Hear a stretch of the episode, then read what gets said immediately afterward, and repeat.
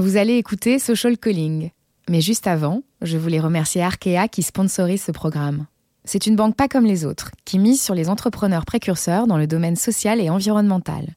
Une banque connectée, qui soutient l'innovation et qui n'a pas peur d'être à l'avant-garde en répondant aux aspirations de la génération social calling. En bref, vous l'avez compris, Arkea soutient les millennials qui veulent entreprendre et s'engager pour construire leur avenir et le monde de demain. Alors ne l'oubliez pas, si vous écoutez ce podcast, c'est aussi grâce à l'audace d'Arkea. Social Calling, Sophie Rock et Paola Yvelin, épisode 23. Pour elle, s'engager, c'est se révolter, c'est chanter et c'est cultiver la sororité.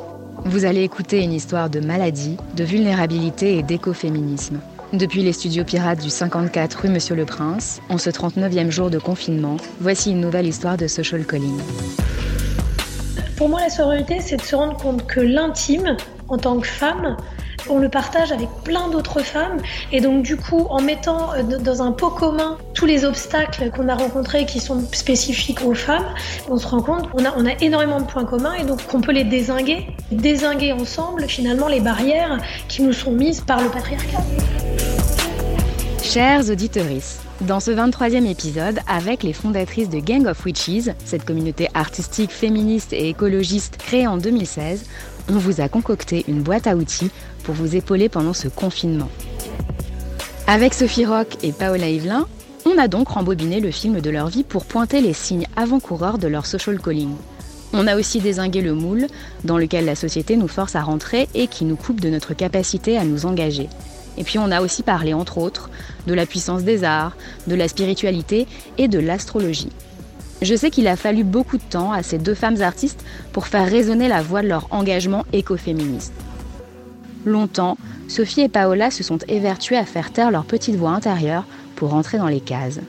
Et c'est finalement la maladie, un peu comme nous en ce moment avec le Covid-19, qui les a rattrapées, comme un réveil qui sonne un matin pour vous signifier que l'heure de la révolution intérieure a enfin sonné. Avec cet épisode très spécial, je vous préviens, attendez-vous à l'inattendu.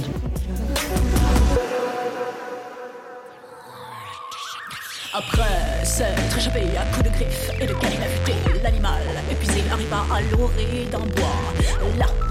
Il rencontra une sorcière qui lui demanda Dis-moi, merveilleux petit chat, veux-tu que j'exauce un peu de ton choix?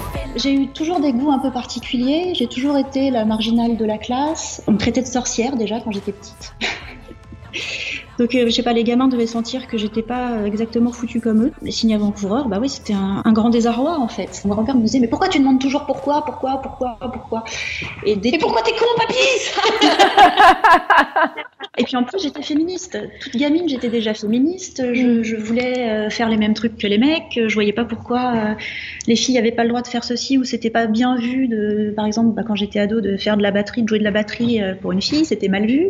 Un jour, j'ai surpris une dispute entre mon père et ma mère, ma mère qui était danseuse, donc, et mon père euh, lui disait, mais change de boulot, euh, c'est pas un vrai travail, euh, qu'est-ce que tu fais, on a besoin d'argent, enfin bon bref. Et ma mère était en larmes, et ça m'a beaucoup marqué en fait.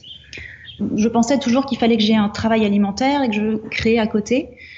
J'essayais de rentrer dans le moule, mais il y avait toujours ce truc bah, que je pouvais pas lâcher, quoi. Euh, euh, chanter, surtout. Enfin, début, c'était surtout la musique. Et puis, alors moi, mon truc, euh, c'était de faire des petits boulots et de changer d'études tout le temps. Donc, j'ai fait plein d'études. j'ai fait musicologie, j'ai fait journalisme. Et quand j'étais en école de journalisme, j'ai appris à écrire. Et je me suis dit que bah, j'avais envie de faire ça, que c'était important pour moi de faire entendre ma voix. Qui me gênait en fait dans mon boulot de, journaliste, c'est que je, faisais du journalisme musical. Et donc, je passais ma journée à écrire sur des artistes musicaux. Et à côté, moi, je faisais pas de musique. Et à un moment donné, bah, quand je suis tombée malade, que j'ai découvert que j'avais une sclérose en plaques, je me suis dit, mais euh, qu'est-ce que je fais? Pourquoi? Alors, est-ce que j'ai vraiment envie d'être dans un bureau? Non, ni dans un magasin, parce que j'ai aussi fait des, petits boulots à la con, ni dans un bar, euh, ni dans un restaurant. Euh. moi, ce que je veux, c'est bah, écrire ou être sur scène, ou les deux, quoi.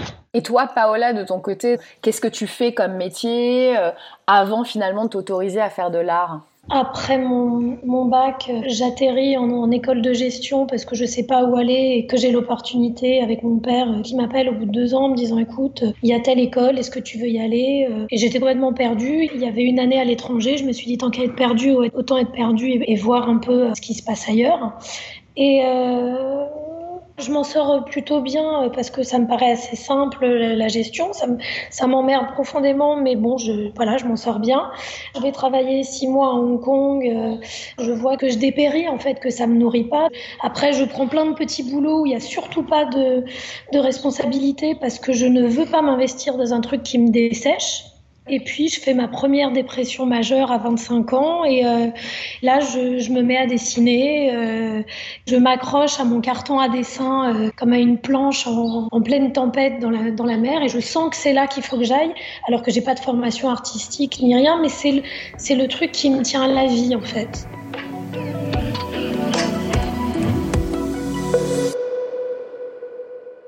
À 30 ans, j'ai une, maladie sur les cordes vocales. J'ai euh, plus de 40 euh, interventions euh, chirurgicales, que je manque de devenir muette. énorme claque, très très très dure parce que complètement incapable, encore une fois, d'être en contact avec l'extérieur parce que je pouvais pas parler la plupart du temps. Pour le coup, mon dessin explose en peinture et personne ne questionne jamais ma légitimité. Je me rends compte que c'est ça qui me fait vibrer, que je vis à la fois la période la plus, une période très très dure de ma vie, mais en même temps, avec cette lumière de voir que j'arrive à m'exprimer avec la création, de voir que ça me remplit de, joie, quoi. Et du coup, je, m'accroche à ça. Je m'accroche à ça parce que je, me rends compte que si je fais pas ça, je vais crever, quoi. C'est à partir du moment où je suis tombée en morceaux qu'il a fallu tout déconstruire pour comprendre bah, qui j'étais, dans quel monde je vivais, pourquoi je faisais ça, et que j'ai commencé à tout questionner. Et là, du coup, euh, bah, comprendre où était ma place et ce que, ce que j'avais à faire, quoi. Le déclencheur, je pense que de l'engagement, pour moi, ça a été la psychanalyse.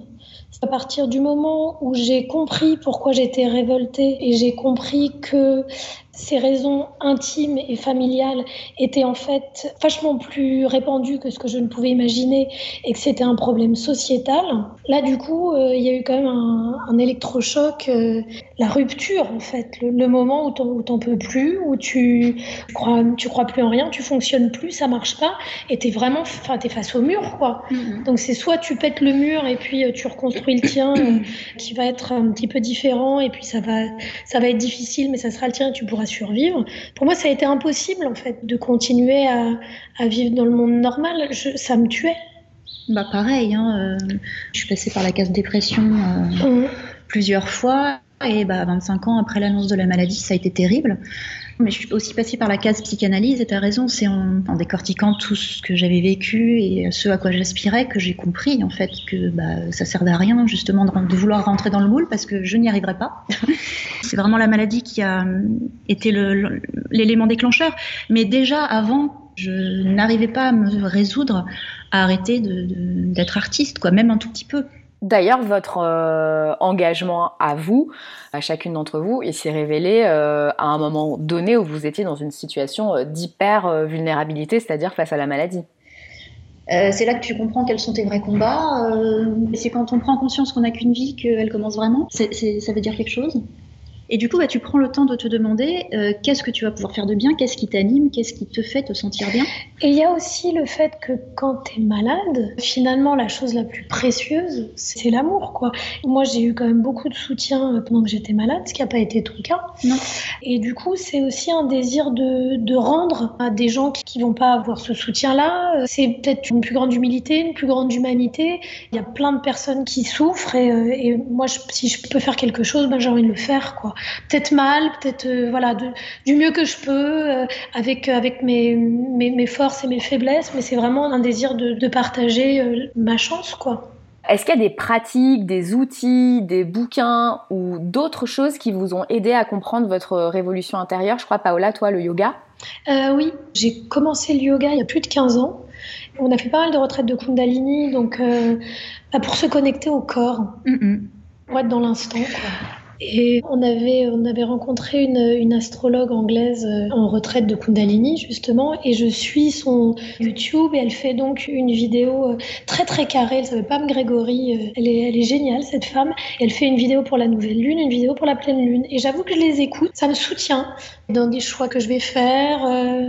Moi, j'aime bien me tirer une carte de tarot de temps en temps. Paola, je sais pas si tu sais, mais a, a fait toutes les arcanes majeures du tarot en peinture ou en sculpture. Et donc, elle a après euh, édité voilà, un jeu de tarot euh, magnifique.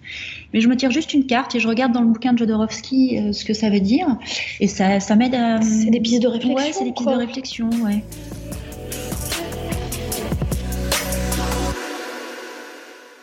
C'était un photographe de Jim Morrison qui s'appelle Bobby Klein, qui est très chouette et qui tire le I qui est donc un, un système de divination chinois qui a, on ne sait pas, entre 3000 et 5000 ans.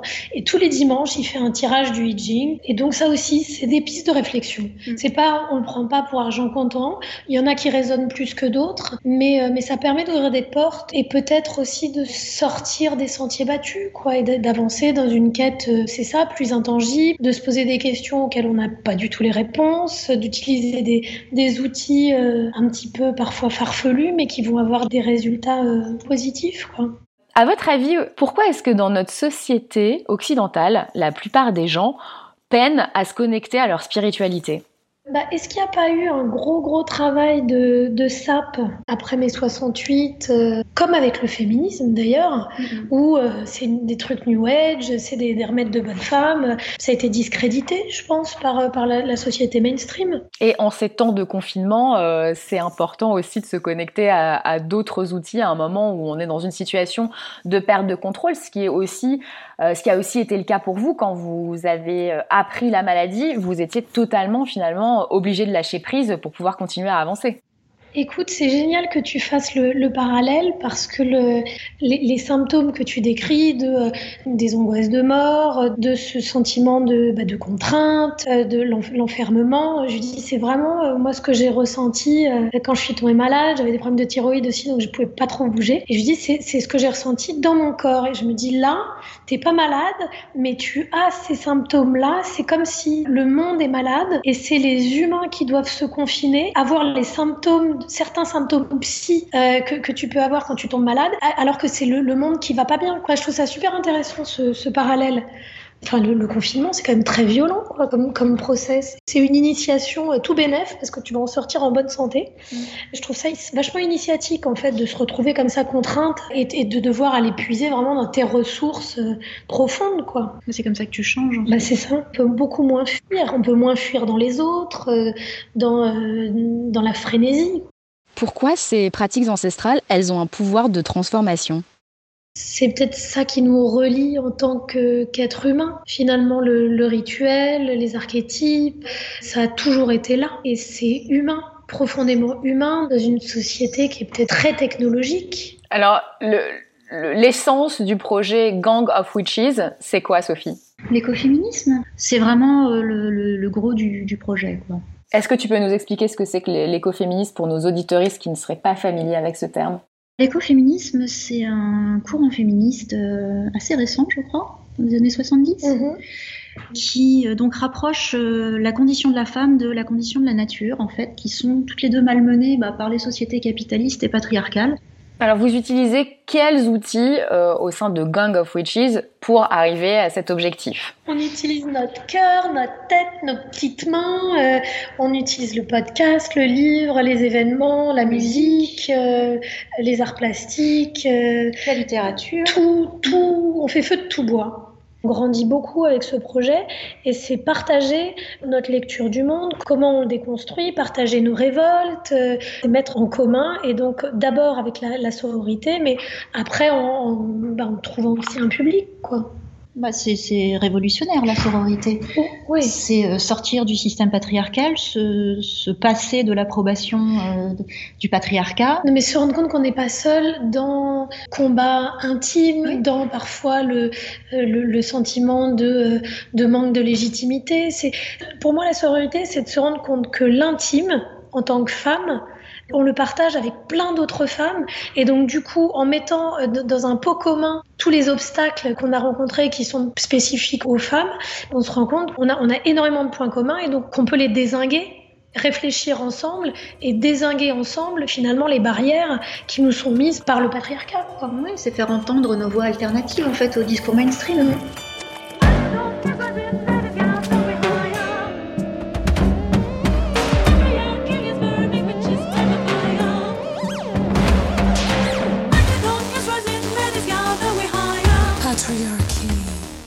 Avez d'ailleurs créé le groupe de musique euh, Gang of Witches qui a sorti en 2019 un album dont le titre Patriarchy is Burning, le patriarcat est en train de brûler, résonne comme une prophétie par les temps qui courent. Pourquoi est-ce que vous avez fait de la musique un catalyseur de votre engagement La musique, ça parle à tout le monde. C'est instantané. C'est un langage un peu universel. C'est facile, c'est ludique, ça donne de l'énergie, euh, c'est rapide. En trois minutes, euh, voilà. t'as donné euh, un manifeste de, quelque chose. Quoi. Alors, puisqu'on en parle, c'est quoi votre manifeste préféré sur l'album? Toi, c'est Capitalism. Ouais. Et moi, c'est quoi? Patriarchy Burn. Ouais. Alors, à quoi il ressemblerait le nouveau monde euh, selon Gang of Witches? Euh, Il mettrait le, le, vivant avant le, le profit, il mettrait l'individu euh, avant l'entreprise. Quelque chose de moins violent, de plus doux, quoi. En fait, il faudrait décroître. Il est urgent de ralentir. Oui. Est-ce que vous auriez d'ailleurs des conseils pour nos auditoristes qui seraient en ce moment plongés dans les ténèbres et qui chercheraient à trouver leur place dans le monde Se donner du crédit à, soi-même si on a envie de faire quelque chose euh, depuis longtemps, d'écrire, euh, de partager son histoire, euh, écouter son cœur, se faire confiance et en parler, et pas avoir peur de, débuter, pas avoir peur d'avoir des, fragilités parce qu'on en a tous. partager ces, fragilités parce que c'est peut-être une des plus grandes preuves de force et ça rapproche beaucoup en plus. Partager ses fragilités, c'est ce qui permet de s'engager, Sophie? Ouais, je pense que ça, ça suppose une certaine honnêteté envers soi-même. Ouais, c'est un bon point de départ. Aujourd'hui, d'ailleurs, ça veut dire quoi s'engager pour vous? Faire entendre des voix alternatives c'est aussi prendre conscience des privilèges qu'on a et œuvrer euh, à finalement désinguer le, système qui nous les a octroyés pour œuvrer à ce qu'il euh, y ait moins de souffrance et que ça soit plus juste. C'est être sur tous les, tous les terrains.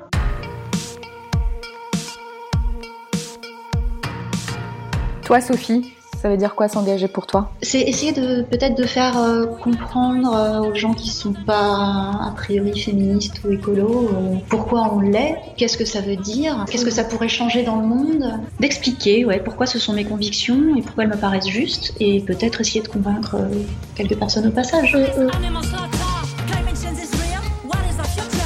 C'est quoi le carburant de votre engagement? C'est beaucoup la révolte, ouais, quand même. Aussi d'abord révolte contre, contre mon père, après révolte contre les hommes, mm. et puis le capitalisme, et puis le patriarcat, mm. et puis... Euh, et puis maintenant oh bah Maintenant, euh, tout à la fois. Pas contente pas contente mais positive et proactive et, euh, et bon j'essaye de faire passer mes messages quand même avec un peu de finesse et d'humour et, et, de, et de bienveillance. Alors, il y a une question que je pose fréquemment à la fin de ce podcast. Qu'est-ce que la petite Paola et la petite Sophie de 8 ans diraient à la Sophie et Paola de 40 et 45 ans respectivement? Alors tu vas en chier, mais à un moment donné, ça va être super cool. tu vas vivre une vie riche, pas forcément facile au début, mais qui vaudra la peine. Et euh, tu pourras être fière de ce que tu es devenu. Voilà, je la prendrai dans mes bras aussi, je lui ferai un gros couteau sur la joue. Et toi, Paola? Je lui dirais que ce qu'elle ressent est valable je lui dirais de, de garder confiance. Je lui dirais que parfois, quand on est perdu, c'est les endroits où c'est les moments où on se trouve le plus. Qu'elle continue à, à avancer, qu'elle croit en elle, quoi.